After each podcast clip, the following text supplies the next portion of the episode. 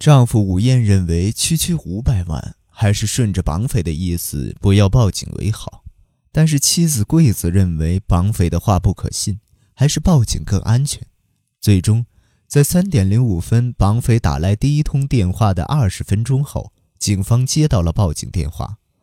M 署立即与警视厅协同，设立特搜本部，讨论此后的策略。从案情来看，绑匪似乎是对山藤家的情况有一定程度了解的人，但是山藤夫妇的证言否定了这个推断。上个月，某妇女杂志的访问名人家庭专栏刊登了一篇文章，揭露了山藤家生活状况的详情。作为运输业界的贵公子，山藤武彦一直是媒体追逐的焦点。他那面积超过五百平的近代建筑风格宅邸。作为杂志里的插图是再适合不过了。这篇报道还提到了贵子经常下午陪孩子在后院玩耍，并且实业界中的美丽贤妻典范木村夫人作为贵子的好友也出现在了杂志上。从这点上分析，绑匪并不需要认识山藤夫妇，很有可能仅仅是看过杂志专栏就转而作案。两点多。绑匪从附近的电话亭往山藤家打去电话，谎称宝石销售员，然后扔下听筒，翻过山藤家的低矮围栏，掳走了伊彦。接着恐怕是利用停在附近的汽车逃离的。刑警们当即对周边居民展开了询问，不过没从询问中获得一丁点收获。虽然获得了几条信息，但最终没对破案起到任何作用。更何况。如果被绑匪知道警方已介入，一眼就有性命之忧。询问便是在极为隐蔽的条件下进行的。处理这桩案子时，警方可谓慎之又慎，因为在两个月前，仍是深冬的札幌也发生了一起以牟利为目的的绑架案。札幌的案子中，绑匪最终勒死了那个孩子，那鲜明的惨况仍刻在全体警员的脑海中。绑匪被捕后声称：“如果他们不报警，我是没打算杀死孩子的。”受害人的双亲也向媒体哭诉说：“假如不是警方强行介入，本可以靠三百万现金救下孩子的命。”警察机构在保护市民安全与追查违法犯罪行为的这两大目标间碰撞出的矛盾，一时在全日本闹得沸沸扬扬。山藤武彦在警方介入后的整个调查过程中，都表现出了抵触态度，持续主张警方应该适时收手。或许也是因为那场骚动在他心中占据了一席之地。可是警方不能任由事态自行发展，先做好了万全的准备，等待绑匪的下一次联系。绑匪的第二次联系是在当晚凌晨二点稍过一些。然而，并非直接致电山藤家，而是打给了山藤的部下一名姓 K 的职员。刚才有个男的打电话过来，说他绑架了副社长的儿子。职员慌忙通报了此事。绑匪恐怕是担心警方介入并追查电话信号，便只是 K 给副社长家中打电话，并传达自己要说的话：只要不报警，孩子的性命绝对有保障。准备好五百万，等我明天联系。绑匪让 K 转达的就是这句话，而这时 K 问了绑匪一句话：“你说的明天是指今天星期五吗？”因为是凌晨两点打来的电话，明天这个说法有些含糊不清。绑匪像是被问住了，沉默了片刻，回答说：“没错。”又说：“你告诉副社长，现在孩子睡着了，不能接电话，但肯定还活着，不必担心。”说完这句，对方挂断了电话。绑匪所谓没错的星期五，却压根没有联络。第三次联络是一天后的星期六下午两点五十五分。这一回，绑匪依然没有直接打到山藤家，而是给全日航空本部秘书室打去电话，再次运用迂回手段，让秘书向副社长转达指示，请山藤夫人现在立刻前往新宿站。坐在三号站台的长椅上，把钱装在黄色的小背包里，包在胸前，便于识别。从三点等到三点半，如果没有人上前搭货，今天的交易就宣告终止。把钱带回家，等待下一次联系。以上就是绑匪的指示。这通电话里，绑匪第一次让孩子出了声：“爸爸，爸爸。”据说孩子重复喊了四声。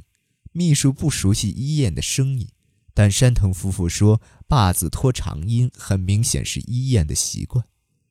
得知孩子还活着，山藤武彦恳求警方立即收手。当时已无暇争辩，众人赶忙准备好黄色小背包，装入五百万，让山藤贵子前往指定地点。贵子到达新宿站三号站台的时候，已经是三点二十分了。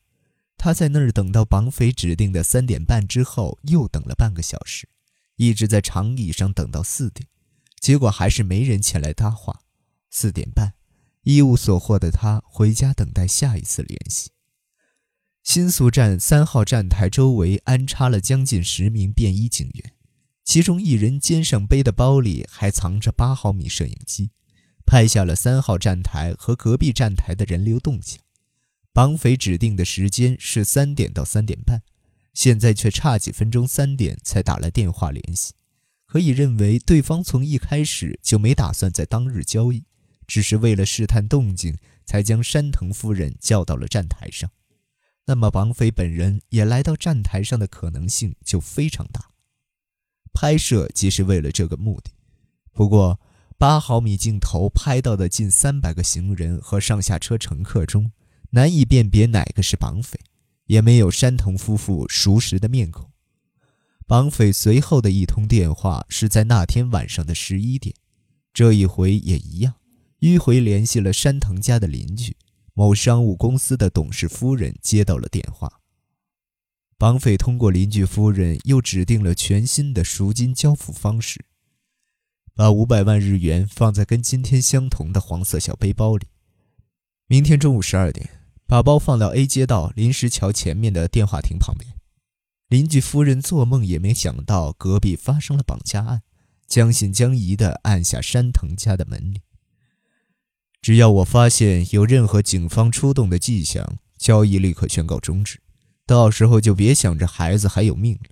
我如果不能在一个小时内回到藏着孩子的地方，定时炸弹就会引爆，孩子也就粉身碎骨了。这不是开玩笑。也不是恐吓，只要警察不动，我就会在当天内把孩子毫发无损地还回去，这我可以保证。从邻居夫人口中听闻绑匪的恐吓话语后，山藤武彦与警方之间又起了一番争执。警方好不容易才说服山藤，答应他只跟踪，不论发生什么都绝不会靠近绑匪。然而次日上午十一点。正当山藤贵子准备带着五百万出门时，武彦又不服从安排了。要是闹得跟札幌案一样，可怎么办啊？相比双手抱头、方寸大乱的山藤，贵子至少表面上自始至终保持着冷静。他换上外出服，坐上常用的雪铁龙轿车。此时，警方已经围绕临时桥，在 A 街道的各个关键地点安排了十辆车。每辆车里有两名警员，等待着尤为关键的中午十二点。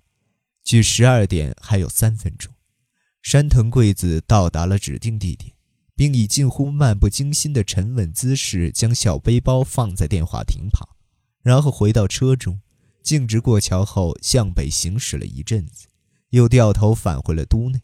家中有山藤和三名警官随时待命，但他们也只能注视着秒针。静静等待这场自己也参演了的剧目会如何收场。中午十二点零九分，一辆车在电话亭前停了下来，是一辆日本产捷特小轿车，白色。一名男子从驾驶席上下来，迅速跑到电话亭边，拿起小背包回到车中，又马上开走了。全过程仅有十二秒。男子大约三十岁。虽然戴着墨镜，但看得出皮肤白皙，下巴线条分明，细长脸，身高接近一米七，身材瘦小，发型为三七分，上身穿土黄色猎装夹克，下身穿深蓝色长裤。一名警员从停在附近、伪装成干洗店用车的轻型卡车车窗后偷拍到男子这十二秒行动的全过程，接着，该警员通过无线电联系了安排在各处的全部车辆，随后持续了二十分钟的追踪行动就开始了。